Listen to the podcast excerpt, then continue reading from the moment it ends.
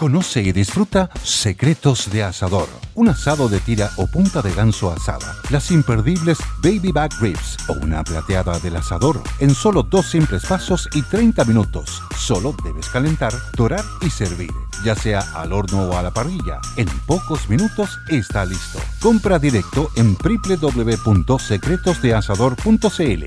Secretos de Asador. El asado perfecto. Así de fácil. ¿Ofrece servicios a la industria pesquera o relacionado? Haz más eficiente tu administración. Con Kame ERP, controla tu negocio desde cualquier lugar, incluso desde tu celular. Maneja facturación electrónica, producción, abastecimiento, contabilidad, cobranza, flujo de caja y mucho más. Todo en un solo lugar. Descubre nuestros planes desde 12 UF al año. Más información en kame.cl o escríbenos a comercial.kame.cl. Kame con K. Potencia tu gestión con Kame y sé el proveedor favorito de tu región. Muy buenas tardes, bienvenidos. Lunes 14 de agosto, un día como raro, medio entre sándwich. Mucha gente nos estará escuchando desde la playa, desde su casa, desde distintos lugares, aprovechando que mañana es feriado. Le habla Bárbara Briceño junto al diputado Diego Chalper, Francisco Vidal, hoy en un programa especial, porque después de tantos, tantos, tantos meses, después de como del 12 de marzo del año pasado que se viene pidiendo su salida, bueno, nos sorprendió el viernes en la noche. Pareciera que ya fue como un año atrás pero solo fue el viernes en la noche y este es nuestro primer programa posterior a eso. Estoy hablando de la renuncia, la renuncia del ministro Jackson. ¿Qué le parece en fondo y forma? Analicémoslo en profundidad. Francisco Vidal, diputado de Cochapa. Muy buenas tardes, auditores de todas las edades. Yo voy a ir contra la corriente. Creo que cometió un error eh, Jackson.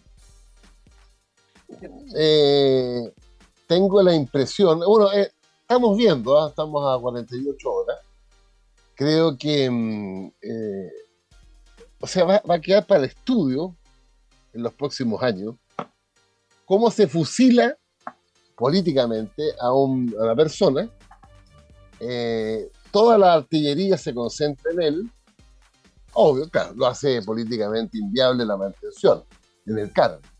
Pero creo que en un contexto más general, la, no toda la derecha, pero una parte importante de la derecha está en otro. Y en consecuencia creo que el próximo va a ser el ministro Monte. Estoy seguro. Pero, yo no he escuchado a nadie pedir la cabeza del ministro Monte. Bueno, eh, ayer el, camarada de, de Diego, el diputado Castro, que está a cargo de la comisión investigadora, fue entrevistado en, el Mercurio, página C3, en la última, le preguntan esto. Y él dice, bueno, ah, estamos evaluando la situación del ministro eh, el presidente del Partido Republicano es que ella, en la misma dirección. Eh, ojalá que no, pero tengo la impresión de que en un contexto más general, la ofensiva de la derecha es total. Y voy a quedarme con Miren, miren lo que es la vida, por ciudadano auditor. ¿Ustedes creen hace 5, 10, 15 años que un fundador del Partido Renovación Nacional hubiera dicho lo que nuestro polo opuesto, Carlos Larraín, dijo ayer en Tolerancia Cero? Abro comillas por si usted por si usted no lo vio. Abro comillas a este gobierno hay que apretarlo hasta que grite. Cierro comillas. Esa es la estrategia. no de toda la derecha, pero por lo menos de una parte de la derecha que cada vez más, es más de derecha. La, entrevista a Carlos Larraín es de, antología. Yo, yo, quería preguntarle a Diego si se siente interpretado, porque eh, fíjate que la periodista le pregunta, em, y hay pinochetistas en la derecha, la respuesta de Carlos Larraín es mucho, y, y, mucho, y, muchos más. Y van a ser muchos más. Bueno, pero ese, es otro tema, para preguntarle después.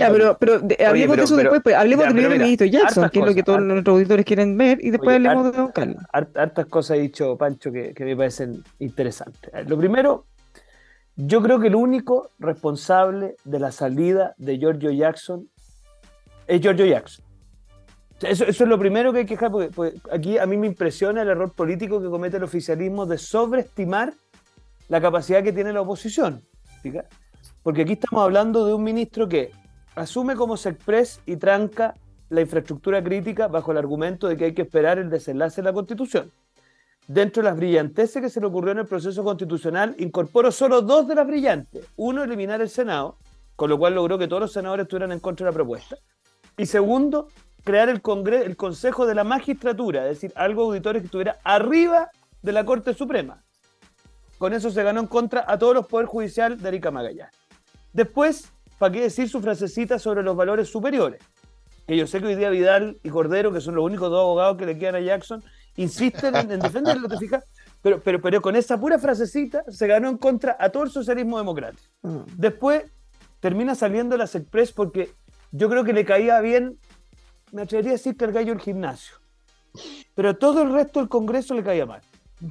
Entonces, tú te podrás imaginar que. No, yo creo que al gallo del gimnasio tampoco, para serte franco. No, Entonces, pero, pero, pero no es una cosa caer bien o mal, es una cosa que nadie le contestaba al teléfono, nadie le hablaba. eh, Porque, no, no, uno- refiero ah, oye, pero, a ti alguien te puede caer mal y, y uno tiene que trabajar con respeto, pero nadie trabajaba con él. Él llegaba, o sea, a mí me han dicho de parlamentario, él llegaba y votaban todo en contra como para molestarlo. Ya, o sea, ya Es ese nivel. no, no, no, yo, yo estoy hablando, queridos auditores, políticamente. Si esto estamos, le caía mal políticamente, o sea, era un tipo que no tendía puentes, que no generaba empatía política, en fin. Entonces, y, para qué decir el tema del Consejo de Auditoría Interna del Gobierno. Entonces, a mí me parece que estamos en presencia de una persona que en lo que dice en relación con su desempeño político, espantoso. Y para qué decir que él es, en palabras de Gonzalo Winter, Bárbara, el líder espiritual del partido donde se ha cobijado la red de corrupción más grotesca que ha experimentado el país desde el retorno a la democracia. Esa era su función política dentro del gobierno, representar ese partido en el comité político que termina saliendo incluso el comité político. Entonces, a mí me parece que lo de Jackson era insostenible, y insostenible hace muchas semanas, y el gobierno se demoró una enormidad eh, en sacarlo. Y yo creo que desafortunadamente para Gabriel Boric esta era una crónica, una muerte anunciada, porque este ministro iba a salir. Eh, mira, yo solo quiero citar a dos personas y con esto me callo. Primero, Jaime Quintana.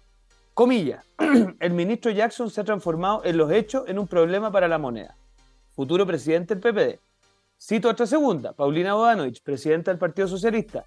Hay una autocrítica que cada uno tiene que hacer y ver hasta dónde está siendo útil al proyecto político, refiriéndose al ministro Jackson. Entonces, eh, yo tengo la impresión de que aquí el drama del gobierno es que todo llega tarde y la salida de Jackson debió darse hace mucho rato.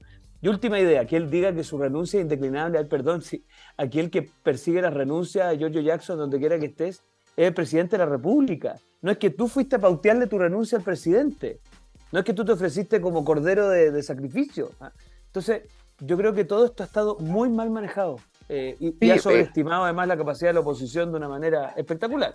Paremos ahí un segundo, porque me llamó mucho la atención. El ministro Jackson escribió una carta con su renuncia y efectivamente él dice, mi renuncia indeclinable, eh, siendo que, y esto pasó un poco piola, pero, pero todos sabemos que quien dispone de los cargos es el presidente. Entonces, Mm. uno le presenta la renuncia y el presidente decide si la acepta o no. De hecho, hemos visto varios casos de personas que han renunciado muchas veces y el presidente les dice que no. ¿Por qué? Porque no, porque no le, porque no conviene, porque es el presidente el que decide el tiempo del cambio de gabinete, porque quizás lo quiere juntar con otro cambio, porque quizás no tiene a nadie más que nombrar, qué sé yo, pero eso es una decisión presidencial. Entonces, venir a poner una carta que él manda y que él es el que se manda solo y el que él decide, eh, es como raro, ¿no? Sí, pues sí, es la forma. Como que, no como que pasa a llevar al presidente, o como que así, como que yo soy, yo soy tan bacán que yo mando aquí. Mm. Como si el presidente es el que manda. po. Pero bueno, ya eh, lo que hay que ver ahora es si la condición que puso la UDI para, ojo, ah, para sentarse a conversar en el Parlamento se va a cumplir o no. Como esto empezó, empezó eh, pasó el viernes, eh, vamos a ver, vamos a ver qué pasa. Si fue una excusa colocar a- en la mira a Jackson. Ahora, tengo la idea de que la UDI se va a sentar a conversar y también eh, Renovación Nacional, etcétera.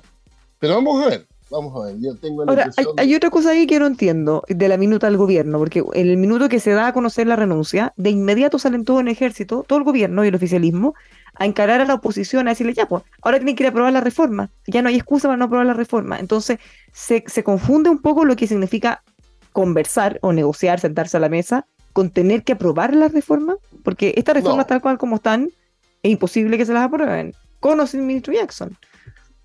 Eh, Yo creo que no, no se usó el concepto de aprobar las reformas. Algunos se pasaron un poquito de rosca. De conversar las reformas. No, vamos a ver, si todo esto, esto está, como diría un ciútico, noticia. En desarrollo. ¿Eh? Ahora, ¿qué pasa con el ministro Jackson? ¿Qué pasa con él? Eh, ¿Qué sabe ustedes de la interna, diputado? Tanto que se demoró y bueno, y él toma esta decisión. Eh, ¿Qué tanto impacta al gobierno? Porque estamos hablando de una persona emblemática, el ideólogo de todo. Es que yo. a ver, Bueno, perdón, eh, quizá- pa- que- ah, perdón, dale, Pancho. Para la historia va a quedar. Yo no conozco un caso similar desde 1990. Eh, He, he- he- he echado mirado para atrás, los, los gabinetes, eh, los presidentes. Eh, yo nunca me acuerdo de haber, recuerdo a que un partido de oposición formal, un partido importante, con presencia en diputados y senadores, dijera, le dijera al presidente de, de turno, oiga, o usted me saca a ese ministro o yo no me siento a conversar. No, recuerdo. Y eso es un hito. Eh, así que vamos a ver, pero claro, el país está bien encarajinado, pero vamos a ver, yo espero que haya disposición, ya una vez superado, comillas, lo de Jackson, a, negociar, porque al final es eso, ¿no? Es dialogar sobre la reforma de las pensiones, el pacto fiscal, viene el tema de las ISAPRE, en un contexto de reforma de la salud, pero tengo la impresión, es mi convicción de auditores, ¿ah? de que esto, esto es, eh, va más allá. Y les repito, yo creo que eh, he pensado lo siguiente, para que me entiendan bien. Creo que, por así decirlo, la involución de, una parte importante de la derecha hacia criterios más de derecha eh, se expresa en múltiples ejemplos. Eh, por ejemplo, el profesor Silva eh, dice que Pinochet fue un estadista. Eso era impensable en un dirigente de derecha hace 15, 20 años. El diputado Alessandri reivindica el golpe. Se podría pensar, sin duda, que hay mucha gente que reivindica el golpe, pero decirlo públicamente era impensable hace 5, 10, 15 años. Y lo, de, y lo de, mi- y de nuestro colega Carlos Larraín anoche, impresionante. Impresionante. Por eso que yo- creo, con esas señales, creo que hay una cosa ma- ma- mayor. Más allá de Jackson. Ahora, hay otra cosa que me llamó mucho la atención, y seguimos en este mismo tema, eh, a propósito de que eh, el gobierno quiere reactivar, quiere, quiere retomar el diálogo, está invitando a la oposición, las encaran. Bueno, en medio de un discurso, el presidente Gabriel Boric no encontró nada mejor, a propósito de los 50 años, que sacar el pizarrón y eh, des- desacreditar, descalificar, insultar, como cada uno le quiera decir, a Sergio Nofre Jarpa, que sabemos que es una figura emblemática para la renovación nacional. Esto generó obviamente mucho malestar, saltaron todos, eh, le pidieron al gobierno que se retracte, al presidente que se retracte, que pida disculpas. Entonces, cuesta entender en un minuto en el que se supone que el gobierno quiere limar asperezas y traerlos al diálogo, ¿por qué hace eso? ¿Qué- ¿Cómo lo vieron ustedes en Renovación Nacional? Oye, eh, asumamos un compromiso. Todo el tema que plantea Pancho de la involución, toquémonos en el segundo bloque porque a mí no me interesa dejarlo pasar. No, no, sí, eh, no lo vamos a dejar pasar. Hasta aquí nadie de la derecha ha dicho renuncia a Boric. ¿Estamos? Y en el gobierno Sí. anterior, parte importante de los que hoy día gobiernan dijeron renuncia a Piñera. Eso en cualquier parte del mundo se llama sedición. Ya. Entonces, vuelvo a Jackson. A ver, nosotros difícilmente, Bárbara, vamos a poder sentarnos a la mesa porque ya estamos sentados. ¿ah? Nosotros nunca nos hemos parado de la mesa. Lo que pasa es que el gobierno, y ahí son las cosas que a uno le enredan, Fíjate que nosotros hemos hecho un tremendo esfuerzo por seguir sentados en minutos donde el gobierno está completamente desfondado. Y el gobierno nos agrede gratuitamente, ofendiendo a uno de los fundadores del partido, pero mira, más allá de que sea o no fundador del partido, a alguien que Patricio Elwin le hizo un reconocimiento muy significativo por su rol en la aprobación de dos reformas claves para el, pro- para el, el gobierno del presidente Elwin. Entonces uno se pregunta, ¿para qué? ¿Para qué el presidente Boric trae a colación eso? Es como que estuviera gobernando alguien de centro derecha, quisiera tender puentes con el Partido Socialista y insultar a Salvador Allende. Entonces, pero uno, a nadie le cabe ninguna duda que el juicio de alguien de derecha respecto a Salvador Allende no es positivo. Pero, pero que uno ponga el énfasis ahí cuando quiere tender puentes. Después, a mí me preocupa un poco la confusión que hay, porque, a ver, nosotros a dialogar hemos estado dispuestos siempre. Lo que pasa es que no estamos dispuestos a apoyar una reforma previsional que en su origen hablaba de las cuentas nacionales, que yo creo que ya por vergüenza las abandonaron, ¿ah? ni siquiera por criterios técnicos, ya les daba vergüenza defenderla. Y hoy día el Fondo Integrado de Pensiones, en el fondo lo que quieren es que el 6% o el 4%, es decir, la mayoría del aporte adicional del empleador, vaya a un fondo estatal, es algo que yo los aliento quizás a escuchar al presidente Lagos, si no me escuchan a mí, que escuchen la voz del pueblo. La gente no está de acuerdo, no en un 20, no en un 30, en un 90%, en la encuesta que quieran.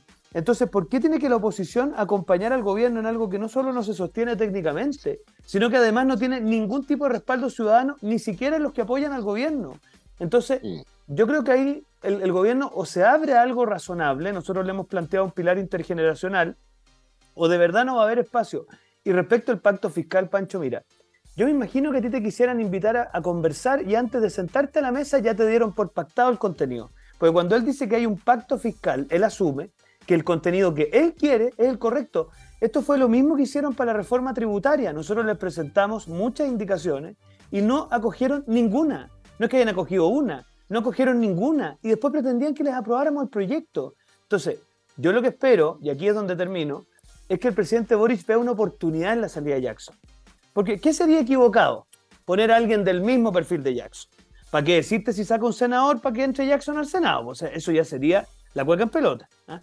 Pero, pero, pero si pone a alguien del mismo perfil de Jackson, la señal es que en el fondo lo que hay no hay un cambio en el tono, en el giro, sino que en el fondo lo que hay es asumir la responsabilidad política de una persona concreta, pero se sigue asumiendo que esa manera de aproximarse es la que el gobierno quiere tener y creo que es la que lo tiene enredado. Esa es mi mirada, Bárbara, respecto a este punto.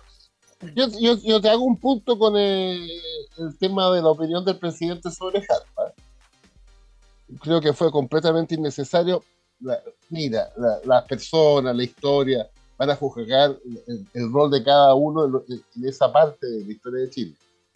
Pero claro, es innecesario, aunque el presidente eh, lo piense, yo creo que hay, hay cosas que hay que cuidarse más. A ver, hay muchas cosas que todos pensamos. El punto, además que tampoco es alguien tan eh, particularmente emblemático, porque o sea, Allende, todos están hablando de Allende. Entonces, como que, papito, ¿de qué? ¿Por qué hablo de él? Entre tantos otros. Es como elegir dónde le metemos más el de volaría al partido, no sé. Pues, el, contexto después yo lo averigüé porque no voy a entender esto.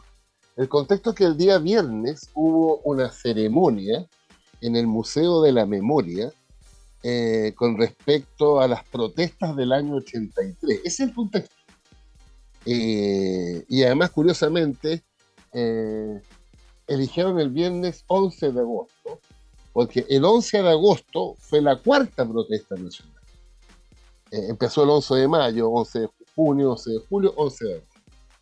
Y en esa protesta le tocó a, Sergio Nofre Jarpa, habiendo asumido el Ministerio del Interior 24 horas antes, una amenaza de Pinochet que sacó, comillas, 18.000 soldados a la calle. Y esa protesta fue con la, la mayor cantidad de muertos, 26 o 27 muertos en todo Chile. O sea, ese es el contexto, pero en mi opinión, te lo digo, se lo digo directamente, creo que fue innecesario ese comentario. Mm. Porque además creo que en el caso de Harpa, uno, uno asume el Ministerio del Interior para sacar a, la dictadura de la crisis que estaba, pero no se le puede responsabilizar eh, una vez asumido el día antes una decisión que lo trascendió. Eh, eh, claro, lamentablemente 26, 27 muertos en todo Chile en un solo día. Pero bueno, eso es para la historia. Ya, pero ¿cómo quedan las relaciones después de eso? ¿Qué, ha pasado? ¿El, el, Nacional está muy molesto? ¿Ha hecho algo? ¿Ha, pasado algo con eso, diputado? a ver, lo que, lo que pasa es que el gobierno está empeñado, eh, y a mí me parece que es esperable que esté empeñado en que nos sentemos a conversar. Eh, yo la verdad, eh, lo que me pasa a mí es que yo en esto quizás soy más práctico. yo tengo que hacer una confesión. Yo hablé largamente con la ministra Jara y le dije, ministra, mire, aquí no se trata de si usted nos cae bien, nos cae mal. Si usted insiste en una tecla que no es que nosotros no solamente no compartamos, sino que la inmensa mayoría de los ciudadanos están en contra, no va a encontrar apoyo nuestro y le advierto, no va a encontrar apoyo en los de usted. Quizá usted no se lo dicen, pero hay varios diputados de la democracia cristiana, del, del socialismo democrático, que no están dispuestos a embarcarse en una cosa así. Entonces, ¿Qué es lo que le pasa al gobierno al final? Que está capturado por cierto sector de la izquierda que todavía cree que es posible cosas que ya no son posibles. Mira, Fíjate, ¿Empezando por la ministra? Que la ministra es muy partidaria de tu reforma que no tiene ninguna posibilidad. ¿eh? A ver, yo no, yo, no, yo no puedo confidenciar cosas más reservadas, pero yo veo a la ministra con mucha más capacidad de diálogo que lo que, por ejemplo, observo a las bancadas parlamentarias del Partido Comunista y del Frente Amplio. Me pasa lo mismo en la ley de usurpación, la ley de usurpación que es de sentido común, la votan en contra dos, dos terceras partes del oficialismo. Entonces, es, es, muy desconcertante, ¿te fijas? O no sé, le hemos planteado al ministro Marcel, también hago otra confidencia, ministro, si quiere seguir circunscrito al pacto fiscal, no le va a ir bien. ¿Por qué no mejor presenta una agenda de crecimiento y después como consecuencia de eso conversamos de reactivación? Y como consecuencia de eso conversamos de recaudación. Pero, pero en el fondo, y es, y es lo que por lo demás, mira, yo vengo llegando, le cuento a los auditores de Costa Rica, que es el tercer país latinoamericano en entrar a la OCDE, ojo, país chiquitito, pero que está haciendo la pega, ¿ah? y digamos, la primera iniciativa que tomaron fue una serie de iniciativas de reactivación de la economía y después, evidentemente, han ido generando algunos incrementos tributarios. Entonces, yo creo que el ministro Marcel tiene que volver a ponerse la corbata, volver a hacer el serio del curso, menos chasconeo, menos chaqueta de cuadrillé ¿ah? y volver a hacer el, el serio del lote. Como nuevo cliente de Western Union, puedes disfrutar de una tarifa de envío de 0 dólares en tu primera transferencia internacional de dinero en línea. Envía dinero a los tuyos en casa de manera rápida, fácil y conveniente. Visita westernunion.com o descarga nuestra app hoy mismo y tu primera tarifa de envío corre por nuestra cuenta. Aplican ganancias por cambio de moneda. No disponible para tarjetas de crédito y envíos a Cuba. Servicios proporcionados por Western Union Financial Services Inc. NMLS 906983 o Western Union International Services LLS NMLS 9069 eh, yo creo que ahí podría irle un poquito mejor al gobierno. Oye, y esto de apretar hasta que grite. Lo vamos a pausar y volvemos con los dichos de don Carlos Larraín y mucho más acá en Polo Opuesto. Nuestro Polo pues.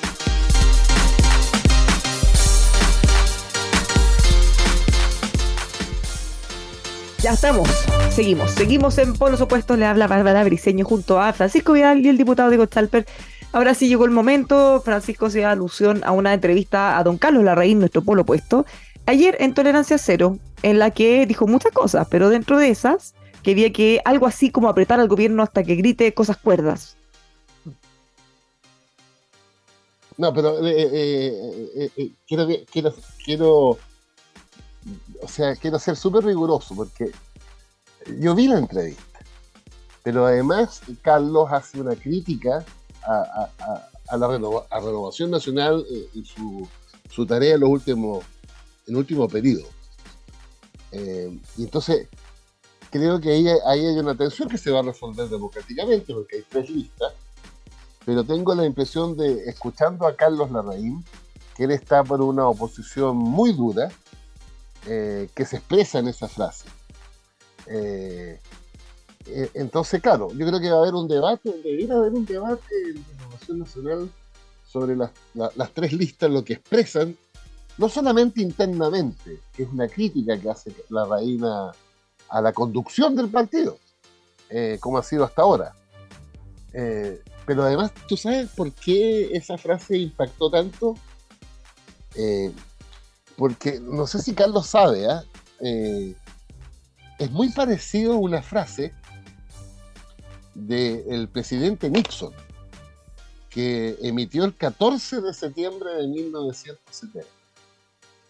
Eh, diez días después de que eh, Allende había ganado la primera, o sea, la mayoría relativa, el presidente Nixon, la, la primera orden que da, que se la da a dos personas, a Kissinger, que era su asesor de seguridad nacional, y al director de la CIA, Richard Helms. ¿Y qué le dice Nixon a Helms? Hágame chillar la economía. Eso es lo primero que le dice. Segundo, los mejores hombres. Tercero, 10 millones de dólares de presupuesto y si usted quiere más, más. El objetivo de esa frase era muy simple. Evitar que Allende asumiera como presidente de Chile 4 de noviembre. Entonces, para la gente más de, izquierda que sabe esa frase, eh, eh, impactó más para, alguien que no conocía la historia que yo estoy relatando, puede ser una frase más, pero tiene esa connotación, ¿va? O sea, que es como un agravante, dices tú, una, malicia, con una, malicia especial. Mm. yo, creo que no lo hizo, como, yo como yo conozco a, Carlos Larraín, porque hemos estado centenares de programas, Eh, no creo que lo haya hecho con, eh, con mala intención, pero, pero expresa eso. Y eso es lo jodido. Pero me interesa la, la opinión de Sí. Diego. No, es que, mira, hagamos un poquito de análisis, porque creo que es interesante este debate, eh, especialmente después del triunfo de Milei en Argentina. Ustedes dirán qué tiene que ver esto. Tiene mucho que ver. Mira, Tiene mucho que ver. tiene mucho que ver.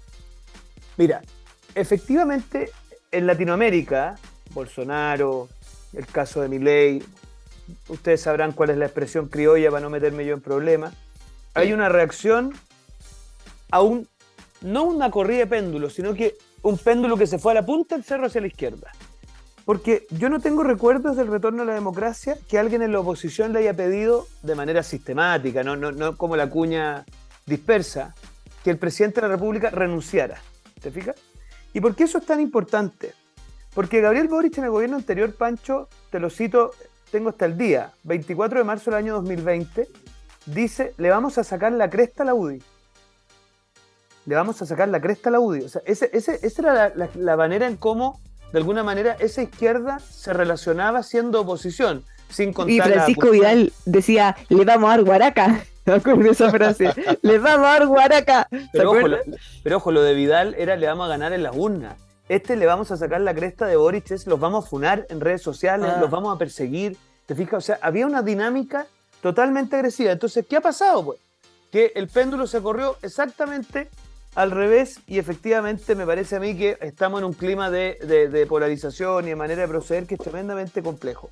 Carlos Larraín tiene un diagnóstico. Él cree que aquí hay una izquierda refundacional que quiere hacerse el poder total, que lo intentó por algo así como la vía democrática constitucional, es decir, que la convención lo que fue fue un esfuerzo de esa izquierda refundacional por imponer por la vía de la constitución una mirada, una mirada totalmente extrema y ajena, al punto que Pancho Vidal tenía que hablar de apruebo para reformar, porque sabía que habían cosas que eran indefendibles. Eh, y lo complicado no es que haya un Pelado Bade o un Daniel Sting o un Fernando Hacha, eso existe en todas las partes del mundo. Lo complicado es que el gobierno de Chile se puso detrás. Lo complicado es que Gabriel Boric y todo el andamiaje político del gobierno de una manera descarada se puso detrás de eso. Entonces, yo creo que el diagnóstico de Carlos Larraín es que esa izquierda no ha renunciado y sigue ejerciendo poder. Entonces, ¿yo dónde tengo un matiz con él? Y ahí tengo que reconocer que creo que eso existe y subsiste. O sea, que existe una izquierda todavía en Chile que sigue queriendo ese proyecto político, que no se resigna a que el 62% de los ciudadanos le dijo que no, eh, que, va, que, que en el caso del Partido Comunista va a ser algo así como un repliegue táctico, en el caso del Frente Amplio, como son más adolescentes, si tú quieres, patalean en la derrota, entonces los indultos son parte de eso, el premio Baltasar Garzón es parte de eso, o sea, es como una pataleta permanente creyendo que todavía le pueden hablar a ese mundo. Eh, pero yo creo que la izquierda, la centroizquierda, que por mucho tiempo permaneció callada y un poco encandilada con esta nueva izquierda, hoy día ha tomado conciencia de que su proyecto político está totalmente vigente y le quieren dar identidad y cuerpo. ¿ah? Eh, y eso es lo que a mí me, me hace tener un diagnóstico más optimista. Yo creo que Carlos Larraín tiene un diagnóstico en ese sentido más pesimista. Él cree que este gobierno sigue intentando lo mismo que eh, el pelado Bade. Y yo la verdad que veo una cosa distinta. Veo que el gobierno, a través de Carolina Toá, a través de Luis Cordero y otros más, ha ido enmendando el rumbo. No todo lo que yo quisiera. Es tan importante lo que va a hacer el presidente Boric, que anuncia la tercera, va a hacer un cambio de gabinete, eh, respecto de, lo que, de la señal que va a enviar ahora para adelante después del caso convenio. Pero, pero en el fondo lo que dice Carlos Larraín responde a un diagnóstico muy pesimista y muy, muy, muy, ¿cómo decirlo? Muy radicado en esta idea de que la izquierda de la convención es la que manda en el gobierno y por lo tanto para él, en el fondo lo que hay que hacer es que cada cosa que se parezca a eso hay que enmendarlo lo más posible, de la manera más agresiva posible, eh, porque yo creo que él ve una agresión en eso. Yo tengo una mirada un poco más optimista, eh, posiblemente él debe considerar que yo soy un poquito ingenuo, yo más bien lo que veo es un gobierno que ha ido renunciando a ciertos extremismos, pero me encantaría que fuera mucho más. Eso es lo que yo... Pero no, pero no crees tú también, Diego, que en la derecha no es una sola derecha. Pero el resultado electoral del 7 de mayo es parecido a lo que nos pasó a nosotros como centro izquierda con el Frente Amplio. El Frente Amplio nos, nos pasó de largo por el lado, por la izquierda. Y claro, tú tienes razón, hubo una especie de embobamiento. Tengo la idea de que hoy día los republicanos pasaron de largo por la derecha y, una parte de la derecha no republicana eh, lo sigue. Mm. Eh, y, claro, y ahí tenemos un tema, porque como hemos dicho tantas veces, auditores, eh, en mi opinión, los países funcionan con una... A ver, izquierda, centro izquierda, centro derecha y derecha. Eso es parte de la democracia. Pero los países funcionan mejor cuando en la izquierda la centro izquierda es más fuerte que la izquierda. Y en la derecha, la centro derecha es más fuerte que la derecha. Eso es como un, como un concepto que la historia contemporánea te lo demuestra en, en, mil casos. Eh, y creo entonces que las, opiniones de Carlos Larraín, tan cercanas al, al espíritu republicano, eh, porque además hay otras entrevistas de Carlos Larraín que se las han sacado, de que él no tiene ningún problema en estar eh, al ladito de los republicanos. Lo acompaña en esto su secretario general, me parece que es Borrego. Eh, leí otra entrevista de Borrego que dice, no, nosotros no somos de centro derecha. Dice Borrego, somos derecha. Mm. ¿y, qué, decían los republicanos antes a, Chile Vamos? La derechita. Entonces creo que hay una evolución hacia seguir el carro de los republicanos, como en algún minuto en la centro izquierda hubo una evolución a seguir el carro del Frente sí, puede ser, pero mire, yo tengo algunos matices en qué sentido. El primero, yo creo que la elección constitucional, tanto la que constituyó a la convención como la que constituyó al Consejo, son elecciones muy particulares, que no son predictivas de otras elecciones. Esta es una teoría muy personal mía, por lo tanto yo voy a esperar la municipal porque la municipal es donde los partidos muestran su musculatura territorial. ¿ah? Estoy de acuerdo contigo. Y yo al menos voy a trabajar incansablemente para demostrar que lo que le va a permitir en Chile, esto desde mi mirada, una mayoría de derecha que impide un segundo gobierno del Frente Amplio, es una mirada amplia, que permita ganar mayorías, no mm. asilarse en un tercio. Por lo tanto, esa es mi, es, mi, es mi tesis política y por lo tanto yo no tengo problema con que exista una expresión que reivindique una serie de principios de una determinada forma y por lo tanto se sitúe en una posición más irreductible. Pero yo no creo que sea mi, nuestra tarea ni generacionalmente ni de cara al futuro. Yo creo que nuestra tarea es como tú manteniendo esa identidad en ciertos principios que son importantes, construyes mayoría. Y ahí yo creo que la municipal va a demostrar que la elección que a tantos tiene un poquito encandilado eh, no tiene toda la expresión que ellos creen en lo territorial. Y dicho mm. eso, yo pienso que a partir de ahí, el problema que tuvo la centroizquierda, Pancho, si me permite, es que se quedó sin proyecto político, sin identidad, sin banderas, sin propuesta.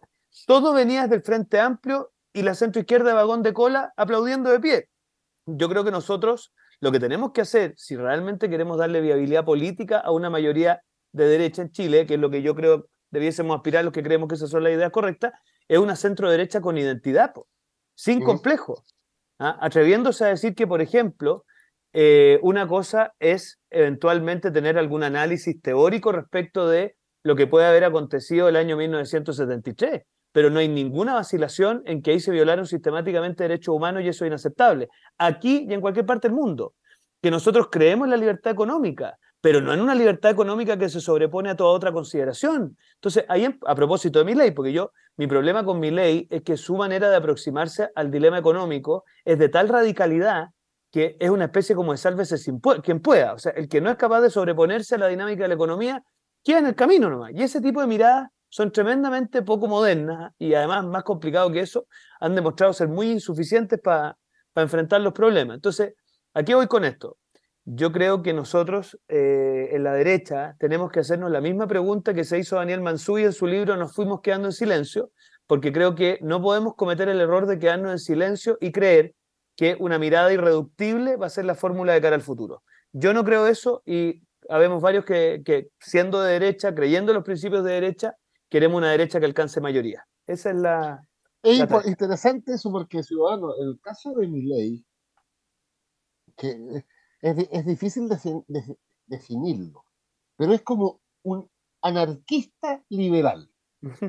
Él se define así, ¿ah? anarco-liberal. Entonces, eh, porque es como liberal extremo en toda la cultura. Pero, ya, pero ya, pero ya. ultra o sea, yo lo vi, por ejemplo, él decía, eh, vi un video hoy día que decía, vamos a eliminar los ministerios. Entonces estaba todo lo, lo lista de los ministerios en una pizarra y empezaba, Ministerio de la Mujer, del Deporte, de no sé qué, de, eliminar todos los ministerios y dejaban unos poquitos que eran, se, Bueno, seis, siete. interior y defensa. Porque si no, no Interior, defensa, infraestructura y Pero- alguno más. pero- los demás, todos para afuera. es que el fenómeno, yo creo, ¿ah? ese 30% de argentino que dejó en segundo lugar a la centro derecha y en último lugar a- a- al peronismo, porque ese, esa es la noticia, no, voy a hacer un paralelo. Yo creo que una parte importante de los argentinos que votaron por mi ley no están con las propuestas de mi ley, sino que expresan hay- un, un Hay un voto rechazo castigo también. a, a la política argentina. Claro. Como yo estoy convencido, pero aquí, aquí sí que me apoya la encuesta, que el voto republicano no es el programa republicano, sino que una parte importante del voto republicano en Chile tiene que ver con la seguridad ciudadana. Y por eso que comparto con Diego que en un año y medio más, en la elección municipal y regional, donde ahí se proponen los planteamientos de los partidos, el resultado va a ser completamente distinto al interior de la derecha. Va a ser mucho más equilibrado entre Chile Vamos y los republicanos. Pero interesante lo de mi ley porque es un fenómeno mundial. Sí, po. No, y además hay varios elementos interesantes desde el punto de vista de la radicalización de las posturas que tiene que ver con sociedades. ¿Aló? Ah, pensé que me había quedado cortado yo. Que hay tanta, uno se intoxica con la información. Me pareció interesante algunas cosas del fin de semana. Em, el encargado de la unidad anticorrupción del Ministerio Público eh, tiene, está observando, investigando a 47 fundaciones en 11 regiones del país. Y el monto investigado alcanza los 20 mil millones de pesos. Ese es un dato. Y el otro dato, no sé si ustedes se fijaron bien, es que el Mercurio, en el cuerpo reportaje, me parece, o en Economía y Negocios, eh, publicó una- un dictamen de la Contraloría y yo me lo leí completo. Fíjense que la, este tema de que una cifra inferior a 442 millones de pesos, que equivale a la famosa 7.000 UTM, la Contraloría autorizó a los gobernadores regionales a que de esa cifra para abajo no pasaban por la aprobación del Consejo Regional. Complicado, ¿ah? Complicadísimo Entonces, el tema. Ojo, ¿ah? Ojo. Eh, No. Y además, no sé si leyeron la historia de eso. Porque el, contralor, Pancho, el ¿qué- Contralor le había dale. dicho que no. Pero miren las vueltas de la vida. Pero el presidente de los gobernadores regionales, que en ese minuto era Patricio Valle Espín, le planteó al Contralor que modificara esa decisión. Y el Contralor la modificó. Y en consecuencia, los gobiernos regionales, a partir más o menos de junio del año pasado, el gobernador regional podía asignar a distintos proyectos, siempre y cuando fueran inferiores a 442 millones de pesos, sin pasar por el Consejo Regional. Mm. Ahora, la pregunta, mira, es interesante eso, ¿ah? porque yo, yo reflexionaba ayer. ¿Qué te dice eso? Te dice, alguien podría decir, hay una responsabilidad del Contralor, porque ya sostener que el Contralor es parte del andamiaje, No, yo, no, creo, no, yo- no, yo- yo creo que no. un poquito mucho, ya. Pero eso, por eso, para que no se agiten, ya. Porque que la Bárbara casi me tiró el, el señor ese que tiene atrás en su, en su repisa. ya. Entonces, yo, yo creo, que- yo creo que no es parte del andamiaje, pero, pero uno podría decir aquí hubo una responsabilidad, una negligencia ya. La pregunta es, ¿esta gente se hizo esa información y por lo tanto encontró esa rejita y entró? ¿O le pidieron el permiso sabiendo que la rejita venía después? Ese son el tipo de cosas que van a tener que investigarse ahora. Eh, yo tengo la sensación de que aquí, a propósito de lo que dijo alguna vez Cordero, de que faltaba capacitación, yo creo que aquí sobró capacitación. O sea, había gente que se fue haciendo de información para saber cómo ir burlando las normas para poder hacer Ah. este verdadero andamiaje. Porque fíjate que el fiscal anticorrupción, que a mí me merece una buena opinión, se me olvidó el nombre, Campos creo que es el apellido. Campo. Ya, Era, era fiscal de Aysén.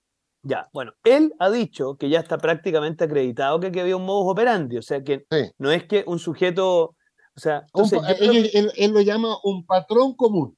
Claro. Entonces, yo creo que acá, por Chile, ¿ah? y esto ya no tiene que ver con, con nosotros, con la oposición, con, No, por Chile esto tiene que investigarse hasta las últimas consecuencias. La gente no soportaría meter esto debajo de la alfombra en ningún gramo. ¿ah?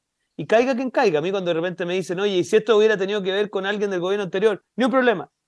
Entonces, esta cuestión no tiene que ver con si usted tiene simpatía o antipatía, sino que acá lo que está en juego es, uno, llegar hasta las últimas consecuencias para detectar el cáncer y después vendrá el minuto donde mejoramos la praxis médica para el futuro, pero, pero lo primero es erradicar el cáncer. Pero ustedes tienen una oportunidad, pues, un mes más en la ley de presupuesto de, de apretar de la tuerca. Tenemos y no tenemos, porque te acordarás que la ley de presupuesto en el 99% es de iniciativa presidencial. Entonces, es el gobierno el que tiene que aceptar las bases. Nosotros podemos modificar ciertas partidas, efectivamente podemos agregar exigencias a las glosas, pero en buena hora en Chile el presupuesto es de iniciativa presidencial. Si no, Dios nos pille confesado. Pero yo creo que, por ejemplo, de las lecciones de este caso, es que el monto a asignar eh, sin que pase por el Consejo Regional debe ser ínfimo, mínimo. Porque, ¿Por qué el ciudadano es importante? Después de una cosa más específica.